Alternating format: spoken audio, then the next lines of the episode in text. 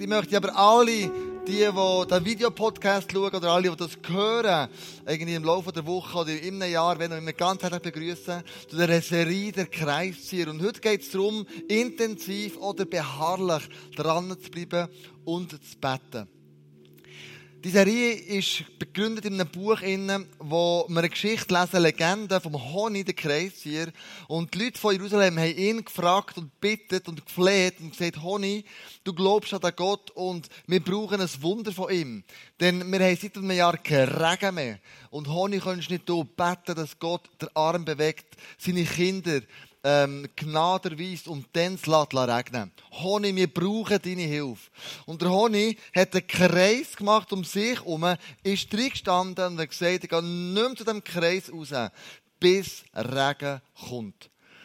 Und dann geht es heute weiter in dieser, in dieser Serie im Kreiszieher mit dem zweiten Thema beharrlich beten, dranbleiben. Und ein Kind zeigt uns, was es heisst, dran zu bleiben, wenn man unbedingt etwas will. Das steht in der Bibel, ich zeige dir nämlich jetzt gerade wo. Jesus sagt, bet beharrlich, bis du bekommst. Du zwängeln, du grenneln. Bleib einfach dran, bis es bekommst, wo du einen Kreis drum gezogen hast. Ich zeige dir es. Lukas 17. Da steht nämlich folgendes. Jesus wollte seinen Jüngern zeigen, dass sie unablässig beten sollten. Also zwängeln, ähm, dranbleiben, nicht aufgeben, beharrlich dran sein, ohne sich entmutigen zu lassen. Deshalb erzählte er ihnen folgendes Gleichnis. In einer Stadt lebte ein Richter. Der fragte nicht nach Gott und nahm auf keinen Menschen Rücksicht. In der gleichen Stadt lebte auch eine Witwe. Sie kam immer wieder zum Richter und bat ihn, verhilf mir in der Auseinandersetzung mit meinem Gegner zu meinem Recht. Lange Zeit wollte der Richter nicht darauf eingehen, doch dann sagte er sich, ich fürchte zwar Gott nicht, und was die Menschen denken, ist mir gleichgültig aber diese Witwe wird mir so lästig, dass ich ihr zu ihrem Recht verhelfen will. Sonst bringt sie mich mit ihren ständigen Kommen noch zur Verzweiflung. Der Herr, also Jesus, fuhr fort, habt ihr darauf geachtet, was dieser Richter sagt, dem es überhaupt nicht um Gerechtigkeit geht? Sollte da Gott nicht erst recht dafür sorgen, dass seine Auserwählten, die Tag und Nacht zu ihm rufen, zu ihrem Recht kommen? Und wird er sie etwa warten lassen? Ich sage euch, er wird dafür sorgen, dass sie schnell zu ihrem Recht kommen. Aber wird der Menschensohn, wenn er kommt, auf der Erde solch einen Glauben finden? Jesus sagt, look, bet beharrlich, bleib unbedingt dran, lass dich nicht entmutigen. Und gleichzeitig sagt er auch, hast du den Glauben dazu, dass das, wofür du bettest, der Kreis, wo du gezogen hast, auch wird in Erfüllung gehen. Beharrlich beten heisst immer und immer wieder und nicht aufzuhören. Du und ich, wir wissen nicht, was, welche Ungerechtigkeit dieser Frau widerfahren ist. Aber wir wissen, ein Nein akzeptiert sie nicht sondern sie geht immer wieder zum Richter. Sie umkreist das Haus von ihm. Und ich kann mir vorstellen, sie ruft zu ihm und sagt, erbarm dich doch, gib mir Recht, verschaff mir das Recht, das mir eigentlich zusteht. Und sie hört einfach nicht auf. Sie hat das Haus umkreist. Und zwar in der Art Verzweiflung. Weiss die Richter, wie verzweifelt du ein Anliegen hast? Weiss Gott, in welcher Not du drinnen steckst. Dass die eine ganze Nacht treibt zu beten, auf den Knien zu sein. Eine Not, wo du merkst, Gott, ich brauche jetzt deine Hilfe. Ich brauche ein Wunder von dir. Und wenn du kein Wunder machst, dann geht es nicht mehr weiter. Weiss das der Richter, in welcher tiefen Not du drinnen stehst? Ich glaube, die Wirksamkeit hängt nicht sehr ab, welche Worte wir wählen oder wie lang und welche Formeln wir nehmen beim Betten, sondern ich glaube, es geht ums Beharrliche. dass wir dranbleiben, den Kreis ziehen und sagen, ich gehe erst aus dem Kreis raus, wenn das Gebet, das ich an sich erfüllt hat. Wir haben eine Studie gemacht zwischen japanischen und amerikanischen Kindern und herausgefunden, die japanischen Kinder sind gescheiter. Wir haben nämlich einen Test gemacht, in dem man sagt, ein Rätsel lösen das unlösbar ist. Und geschaut, wann geben sie auf, wie lange geht die Zeit. Die Amerikaner Kinder haben nach ungefähr neun Minuten aufgegeben. Die Japaner Kinder haben fast 14 Minuten dran geschafft, bis sie es aufgegeben haben. Es heisst nicht, dass die japanischen Kinder jetzt gescheiter sind, aber die japanischen Kinder sind beharrlicher dran geblieben und so weitergekommen. Ein anderer Mann hat das mega äh, inspiriert und Andreas Eriksson und er hat in Berlin eine Studie erstellen mit, ähm, mit, der, äh, mit Professoren an der Hochschule für Musik, in dem sie gesagt hat, wir wollen doch herausfinden, was macht ein Weltklasse Violin, Viol äh, Weltklasse Giger aus, Violist aus. Was macht das? Was braucht er? Und dann haben sie ein Kind genommen mit vier, fünf, die alle etwa gleich begabt waren und haben ihnen eine Stunde gegeben.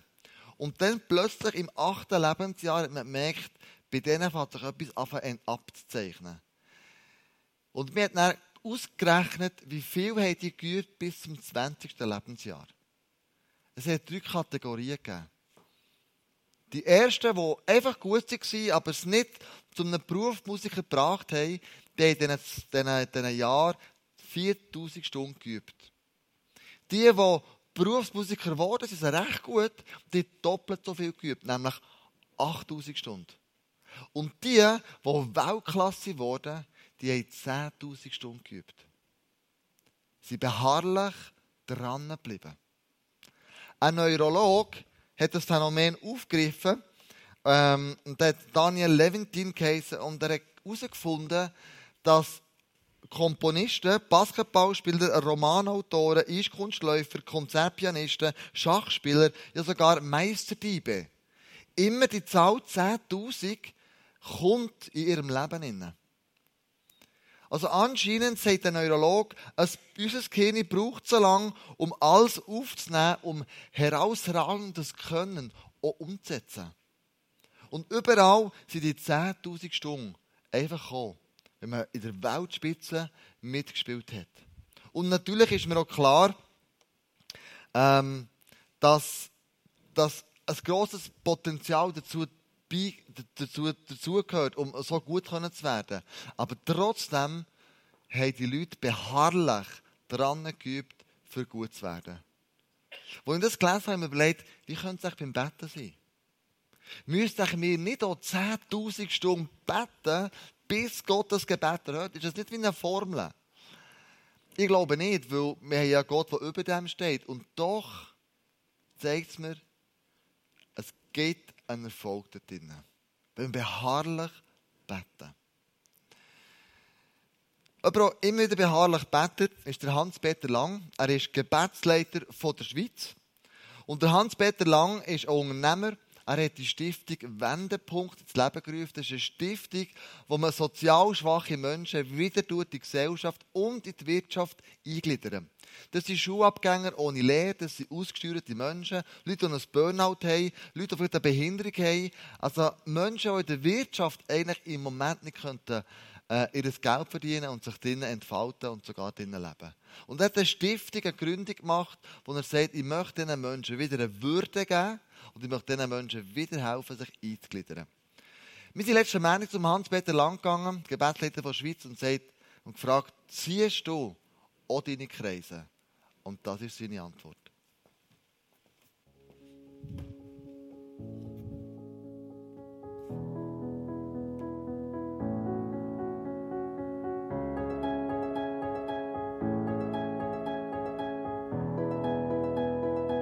Am anderen Tag hat gross in der Zeitung gestanden, Gebet ist die Grundlage der Stiftung Wendepunkt. Wenn ich das Gebet hat Jesus, wenn ich da mitmache, will ich gewinnen, weil ich will dich bekennen. Und jeder sagt, du wirst gewinnen. Aber wenn du stolz wirst, nimm dich wieder weg.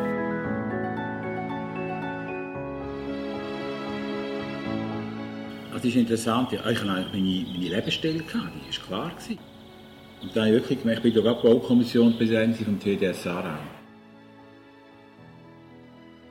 Dort ist ein Vorstandsmitglied, der hat das Architekturbüro gehabt und hat das Inserat in der Zeitung gehabt. Er sucht einen Bauleiter für Killer renovieren mit Freiwilligen. Ich fand, das ist eine super Idee. Das hat, du bist der Mann.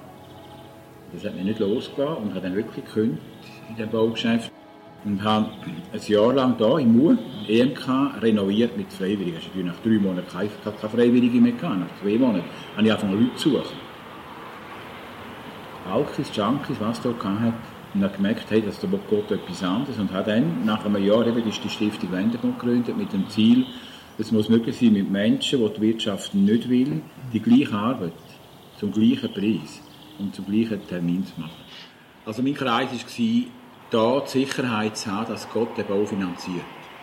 Also wir haben gemerkt, wir hatten dort vorne keinen Platz mehr am alten Standort und haben das Gebäude im Auge gehabt, das hat jemandem gehört, der in Konkurs ist. Man hat geplant, mit Architekten, Projektwettbewerb gemacht. Wir haben mal gerechnet mit einer Summe von etwa 11 Millionen, aber wir haben Eindruck es könnte teurer kommen. Schon 11 Millionen ist viel mehr gewesen. Und dann habe ich gesagt zu meinem Sohn, ich will das einfach mal im Gebet zu Gott legen. Herr, was ist dein Wille? Und dort hat der Herr gesagt, am 11. Dezember 2011. Der Standort ist gut, das Projekt ist gut, es wird viel teurer werden. Ich sorge für die Finanzierung, aber ihr betet jeden Morgen bis er in den Bau einziehen, dass der Bau versorgt wird, weil das Haus wird für die Isaac-Generation ein Haus werden, ein Licht in die Nation. Also zwei, drei Monate später kommt ein Schreiben von einem Notar, das Stiftung Wendepunkt 4600 Quadratmeter Land geschenkt bekommen. In Villingen. Und das haben wir jetzt gerade verkauft. Und das ist genau die Differenz. Knapp 2 Millionen. Und dann habe ich mich erkundigt, warum? Und dann hat mir der Schwiegersohn von dem verstorbenen Mann gesagt, du hast vom Jahr 93 bis fast im 99 den Pflegesohn von dem Mann beschäftigt, hast ihm einen Lohn gegeben, ohne Unterstützung, niemand hätte ihn wollen. Der Wendepunkt hat ihn genommen. Der wird am Schluss das schönste Stück Land bekommen, das ich habe. Also was ich getan habe, einer meiner geringsten Brüder hat in mir getan. Also der Gründungssatz hat den Kreis gegeben, aber der Glaubensschritt aus dem Gebet, der Schritt zu wagen, der Gehorsamschritt, hat Gott nachher bestätigt mit dem nicht zu erwartenden Geschenk. Wow. Sie haben Kreise gezogen. Gott hat gesagt, ich will sorgen, aber ihr müsst jeden Monat herhocken und ich möchte, dass ihr betet. Und so ein Beispiel, dass Gott Gebete hört, kennen wir. Aber vielleicht bist du eine Person, die sagt, ich habe erlebt, dass Gott Gebet bei den anderen hört. Und ich sehe die Wunder, die Gott tut bei den anderen. Aber es scheint, als hätte er mich vergessen. Also was ist, wenn du ein Gebet sprichst und es kommt nicht so, wie das du dir vorstellst? So ist es Johannes der Täufer gegangen. Und wir lesen im Lukas 7, Vers 20, die beiden kamen zu Jesus, die Jünger von Johannes, und sagten, Johannes der Täufer hat uns zu dir geschickt und lässt sich fragen, bist du der, der kommen soll, oder müssen wir auf einen anderen warten? Es scheint, als wäre Johannes der Täufer enttäuscht. Da sagt Jesus, du hältst alle Leute du bist bei denen, es, es passieren Wunder, Kranke werden heil, Gesunde, ähm, also Blinde sehen wieder, Verkrüppelte können wieder laufen. Aber Jesus, ich bin im Gefängnis, ich bin dich raus. Hast du mich vergessen? Machst du kein Wunder bei mir? Wir müssen wissen, dass Johannes der Täufer der, ähm, der Wegbereiter war für Jesus. Er war der, der, wo Jesus den Weg gegeben hat und den Leuten die Leute vorbereitet hat und gesagt, Jungs und Mädels, da kommt einer, der noch wird krasser sein als ich. Der wird euch mit Feuer taufen. Ich tue nur mit Wasser. Ich bin nicht einmal würdig, dem die Schuhe zusammenzubringen. Und der Johannes der Täufer hat ihn getauft und hat erlebt, wie der Heilige Geist und, der Vater und Jesus in jedem Moment zusammenkommen. Er hat das gesehen. Und jetzt hockt er im Gefängnis, weil er frech war gegenüber dem Stadthalter Herodes, weil der äh, ein Techtelmechtel mit der anderen Frau und er hat sie öffentlich angeklagt und gesagt, was die zwei treiben, ist nicht recht. Denen packt und ins Gefängnis da. Und jetzt schmacht es dort. Als Wegbereiter von Jesus. Und eigentlich sollten wir davon ausgehen, dass Jesus sagt, hey, schau, ähm, ich kann ihn retten. Ich, ich, ich stelle ein Sonderkommando zusammen, ich mache eine Guerilla-Aktion und dann breche ich in das Gefängnis, hole den Johannes raus, weil dem droht der Kopf abgeschlagen zu werden und retten. Das wäre so eine Antwort gewesen, die man erwarten konnte, wo Jesus jetzt diesen zwei Jünger gibt. Aber er gibt eine andere Antwort. Er sagt, erzählt ihm, was er sieht. Dämonen werden austrieben, Blinde sie sehend, Lahme gehen wieder. Und dann sagt er ganz am Schluss, und sagt ihm noch Folgendes. Gott segnet die, die keinen Anstoß an mir nehmen. What? Ich hocke im Gefängnis. Mein Gebet ist nicht erhört. Mein Job, den ich bekommen sollen, ist mir gerade von der Nase weggeschnappt worden. Die Wohnung, die ich wollen, ist an jemand anders gegangen. Ich habe immer noch eine Krankheit. Ein Jesus, ey, und jetzt, äh, mein Wunder geht nicht in Erfüllung und ich soll einfach die Fresse halten. Ich soll schweigen. Ich darf wieder mal Anstoß nehmen, weil sonst sagst du mir ja nicht mehr. Das ist die Antwort, die Gott am Johannes gibt. Nimm nicht Anstoß an mir. Das sind harte Worte. Und warum das Jesus manchmal Gebet erhört und Leute segnet und Wunder vollbringt und bei anderen nicht, Freunde, das weiß ich auch nicht. Ich werde mal Gott ein paar Fragen stellen, wenn ich im Himmel bin. Ich sage, du, ich habe schon noch ein paar Fragen, man. Du musst mir mal ein paar Erklärungen geben. Aber es scheint, als, als würde Gott sagen, schau, es ist meine Sache, wie ich, wie ich Wunder tue. Und es scheint, als hätte Gott eine andere Grammatik. Nämlich, Gott setzt manchmal ein Komma, wo wir schon einen Punkt gemacht haben. Gott setzt manchmal einen Punkt, wo wir ein Komma gemacht haben. Es kann sein, dass Gott mit dem, was er vorhat, noch nicht ganz fertig ist. Also, Gott hat manchmal eine andere Grammatik, als du und ich überhaupt verstehen. Und das erlebt dort Martha. Martha sagt nämlich Folgendes. Herr, sagte Martha zu Jesus, wenn du hier gewesen wärst, wäre mein Bruder nicht gestorben. Jetzt könnte man meinen, jetzt macht sie einen Punkt. Martha war eine Frau, die ihr Bruder, der Lazarus, ist im Sterben gelegen und ich kann mir gut vorstellen, dass die Wochen, Monate zuvor ähm, für den Lazarus betet hat, Kreis gezogen hat und gesagt, Jesus, erhör du mein Gebet. Ich meine, der Lazarus ist ja nicht irgendjemand, das ist einer deiner besten Freunde. Jesus, erhör das Gebet. Ich kann mir vorstellen, die hat Menge Kreis gezogen und immer und immer wieder für das betet. Und jetzt äh, erscheint hier als Michsi ein Punkt. Und sie sagt, schau, wenn du hier wärst gewesen, wäre er nicht gestorben. Punkt. Martha macht aber ein Komma. Aber auch jetzt weiß ich, was immer du von Gott erbittest, wird er dir geben. Sie sagt, wir sind noch nicht fertig. Die Geschichte ist noch nicht geschrieben. Jesus, ich mache ein Komma, aber was du jetzt wirst von Gott erbitten, wird er dir geben. Das zeigt so einen gewissen Glauben, den Martha hatte, wie zwei Ebenen. Der erste Teil von diesem Bibelvers sagt sie, schau, ähm, wenn du wärst hier gewesen, dann wär's gut rausgekommen. Wir beten manchmal so, Jesus, wir bitten dich, beschützt du unsere Kinder, wenn sie in die Schule gehen. Jesus, wir bitten dich, mach du dieses und jenes. Hab du die Schutz über uns. Bist du da an unserer Seite? Gang nicht weg. Wenn du hier bist, dann passiert nichts. Das ist so die erste Ebene von Glauben. Und ich würde dem einfach mal sagen, ähm, das ist so vorbeugender Glauben. Das soll man machen. Das ist keine Frage. Macht das. Erbittet den Schutz von Gott. Wenn du hier bist, dann wird es nicht passieren. Unbedingt. Aber Martha hat noch einen anderen Glauben, eine zweite Ebene. Und zwar ein Glauben, wo sie sagt, und was du jetzt von Gott erbitten, wird er dir geben. Das heisst, sie glaubt daran, dass Jesus etwas, was passiert ist, der Lazarus ist gestorben, seit vier Tagen tot, dass er etwas kann rückgängig machen kann, Jesus. Also sie hat gesagt, das ist wie ein Auferstehungsglauben. Martha glaubt daran, dass etwas, was passiert ist, kann rückgängig gemacht werden. Dass Jesus die Möglichkeit hat. Du hast dich verkraft mit jemandem. Du weißt nicht mehr, wie weiter. Und Verstehungsglauben würde heißen, dass das, was passiert ist, Jesus kann nehmen und in eine Versöhnung führen. Es kann sein, dass du eine Wohnung, die dir von den Augen ist weggeschnappt worden, dir plötzlich Jesus die wieder zuführt. Es kann sein, dass ein Job, den du gerne hättest, ein Karrieresprung, wo es scheint, als wäre der weggegangen, Jesus wieder könnte herstellen.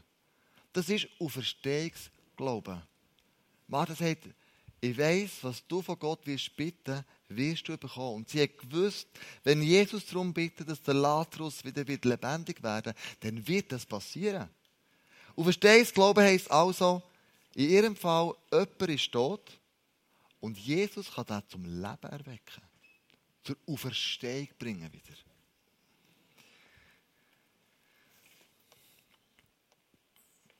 An dem zeigt sich eine geistliche Reife.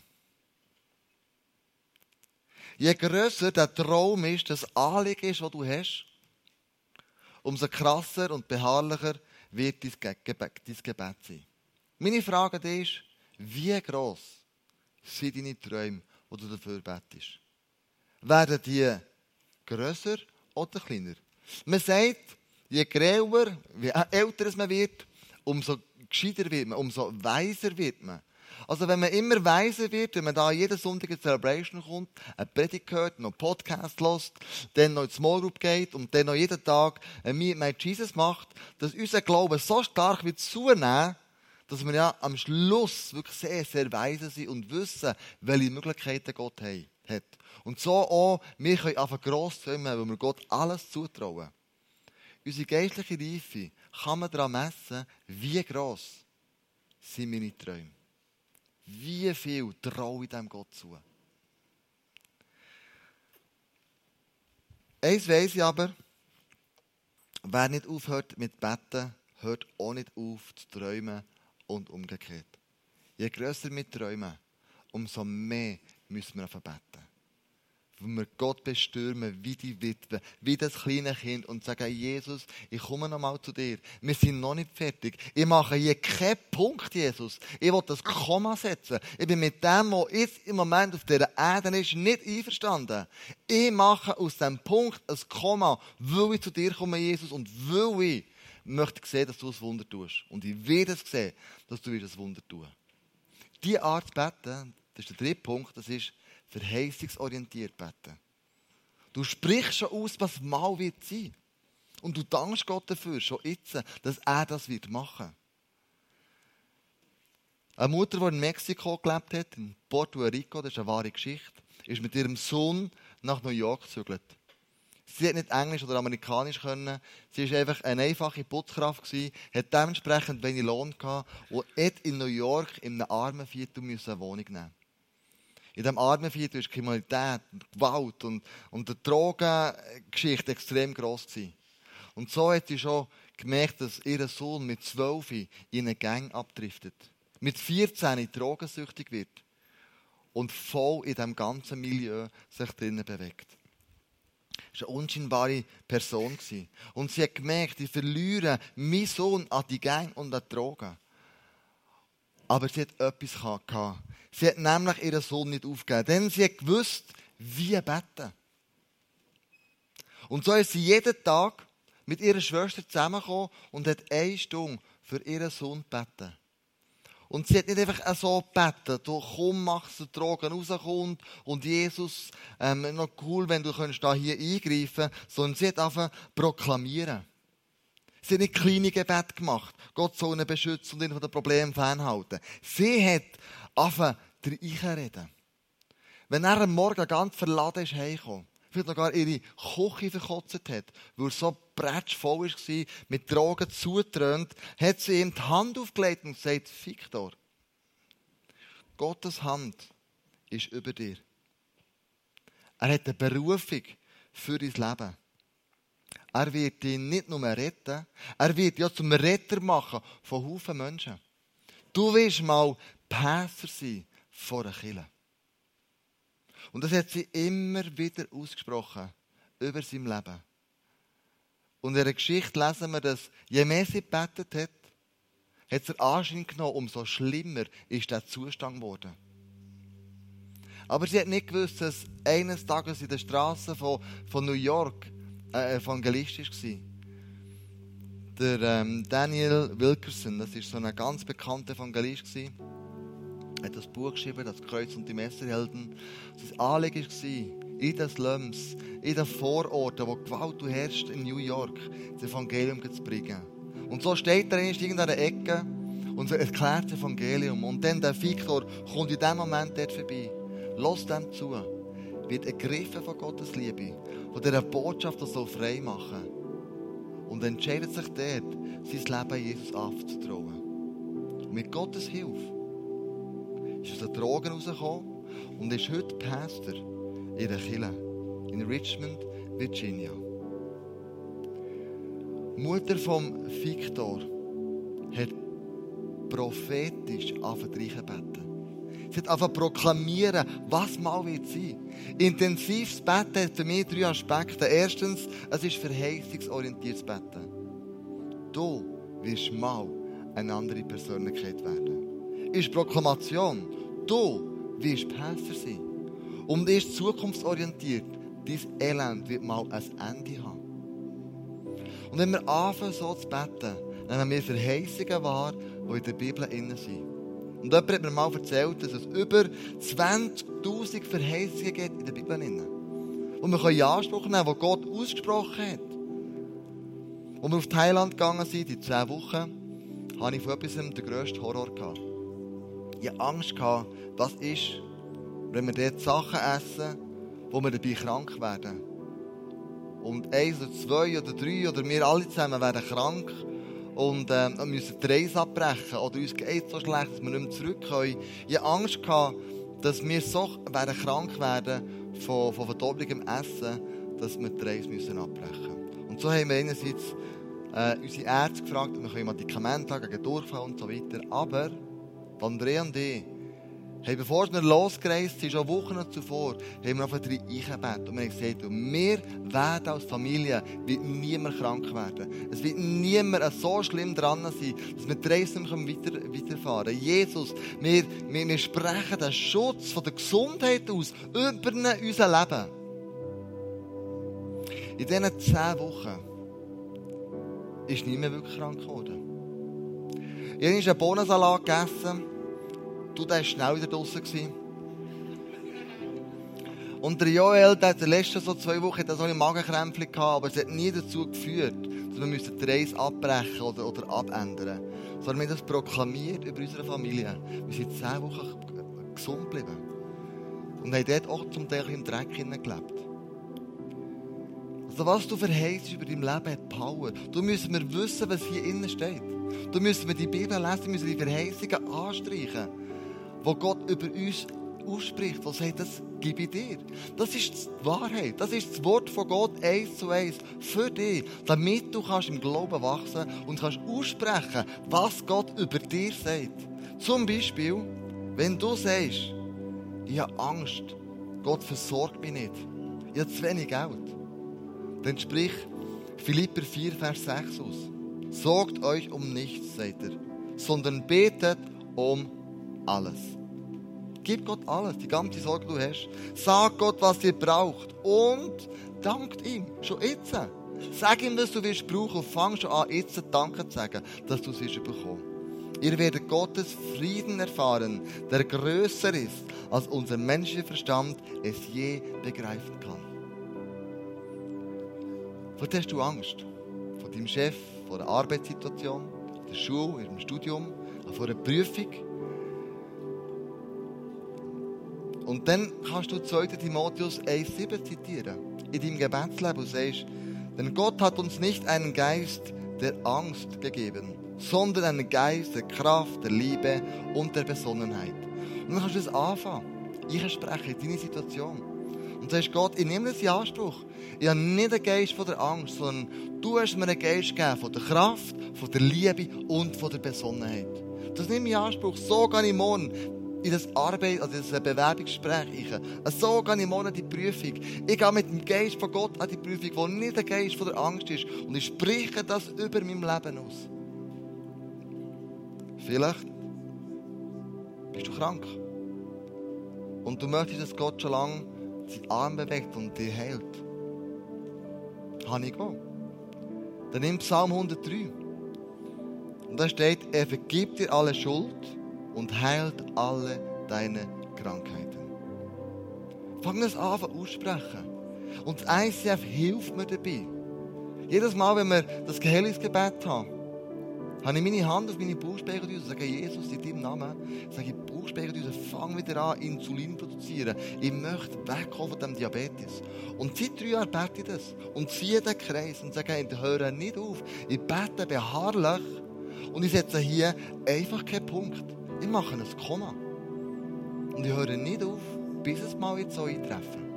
Und den Glauben habe ich, dass es mal wird ein Wunder geben Vielleicht sagst du, hey, wenn du wüsstest, Kleusel, der Scheiß, den ich im Leben alles gemacht habe, wenn du wüsstest, der Rucksack an Verfehlungen, an Sünden, an Sachen, die ich verbockt habe im Leben, hey, das kann ja Jesus gar nicht vergeben. Ich bin gar nicht würdig, ihm vor die Augen zu treten. Wenn du so denkst, hast du die Botschaft vom Evangelium nicht verstanden. Hast du Jesus nicht begriffen. Wo er sagt, in Jeremia 31, dann werde ich ihre Schuld vergeben und an ihre Sünde nicht mehr denken. Punkt. Da macht Gott kein Komma. Das ist so. Punkt. Eine Tatsache. Du kannst kommen, wie du bist zu Gott. Was er liebt, ist, wenn du kommst. Und er wird dir alle deine Sünden vergeben. Tutti quanti, alle, 100 Prozent. Und der letzte Bibelvers, den liebe ich, das ist so all inklusiv für mich. Der Bibelvers, weißt, wenn du ein Hotel buchst, all inklusiv, wo du alles kannst essen und trinken, und spielt keine wie viel du nimmst, sogar ähm, das Cocktail am Swimmingpoolbar. So ist der Vers mich. Psalm 84. Denn Gott, der Herr, ist für uns Sonne und Schutz. Licht und Schutz. Er schenkt uns Gnade, jeden Tag frisch und neu, egal was du gemacht hast. Und Ehre, er ehrt dich als sein Kind. Der Herr wird denen nichts Gutes vorenthalten, die tun, was recht ist. Und zwar meint er hier, schau, ich schenke dir alles. Gib dir alles, was gut ist, wieder nichts vorenthalten. Alles, wenn du machst, was recht ist. Allmächtiger Herr, glücklich ist der Mensch, der auf dich vertraut. Ich möchte enden mit einem Manna-Bild in der Wüste, wo das Volk Israel ähm, gegangen ist, von Ägypten nach das verheißene Land Kanaan, durch die Wüste durch, haben sie nicht mehr zu essen gehabt. Und manchmal ist es so, Gott kommt eigentlich nicht spät, aber immer so mässig knapp. Und das haben auch die erfahren. Und er hat gesagt, Gott, schau mir, wenn jetzt kein Wunder passiert, dann, dann werden wir sterben. Und Gott hat über Nacht Manna, wie eine Art so Brot, wo man können Brot mit dem machen ähm, geben in die Wüste. Und hat aber etwas an einer Bedingung dran geknüpft und gesagt, ich könnt Manna für einen Tag auflesen. Wenn ihr für mehrere Tage während Manna auflesen, dann wird das, was ihr mehr habt, das wird verfaulen, verdorren, wird stinken, könnt ihr nicht brauchen. Und ich habe überlegt, ey, was ist falsch, ein bisschen Initiative zu zeigen? Hey, ich kann doch ein bisschen, Mann, mehr Männer nehmen, so drei, vier Tage lang, eine Ration, ich könnte es noch verteilen, arme Leute, die nicht aufs Feld gehen und so weiter. Aber Gott sagt, nein, nein, ein Tag. Mit dem sagt er, ein Tag ist gerade genug. Es lenkt für das Leben. Gott gibt uns Nahrung für einen Tag. Du weißt, warum macht er das? Weil er sagt, schau, ich möchte, dass du abhängig bleibst von mir. Ich möchte nicht, dass du unabhängig wirst. Ich möchte nicht, dass du der Versorgung mehr vertraust als einem Versorger. Sondern Gott sagt, schau, Manna ein Tag ist gerade genug. Bleib abhängig. Bleib beharrlich dran. Mach den Kreis. Hör nicht auf. Ich bin bei dir. Ich werde dich nicht verlassen. Ich werde dich nicht wegweisen, wenn du kommst. Wenn wir miteinander einen Song singen, das heisst Forever. Und Forever, der Song, wenn du den singst, merkst du, das ist, das ist die Ostergeschichte, wo wir das singen. Die Kreuzigung von Jesus bis mit zur Verstehung. Jesus hat verheißen, x-mal zuvor, ich werde am dritten Tag auferstehen. Ich werde den Weg bereiten für dich, dass du kannst ewiges Leben haben. Jesus hat da keinen Punkt gemacht, sondern ein Komma. Und wenn wir das jetzt miteinander singen, dann, dann singen wir das jetzt schon in Verheißung und sagen, Jesus, ich glaube daran, dass du mir verheißt hast, weil du es gelebt hast. Du bist nicht ein Lügner, sondern ich vertraue dir. Du hast bewiesen, dass du am dritten Tag wirst auferstehen, so wie du es schon lange vorher verheißen hast.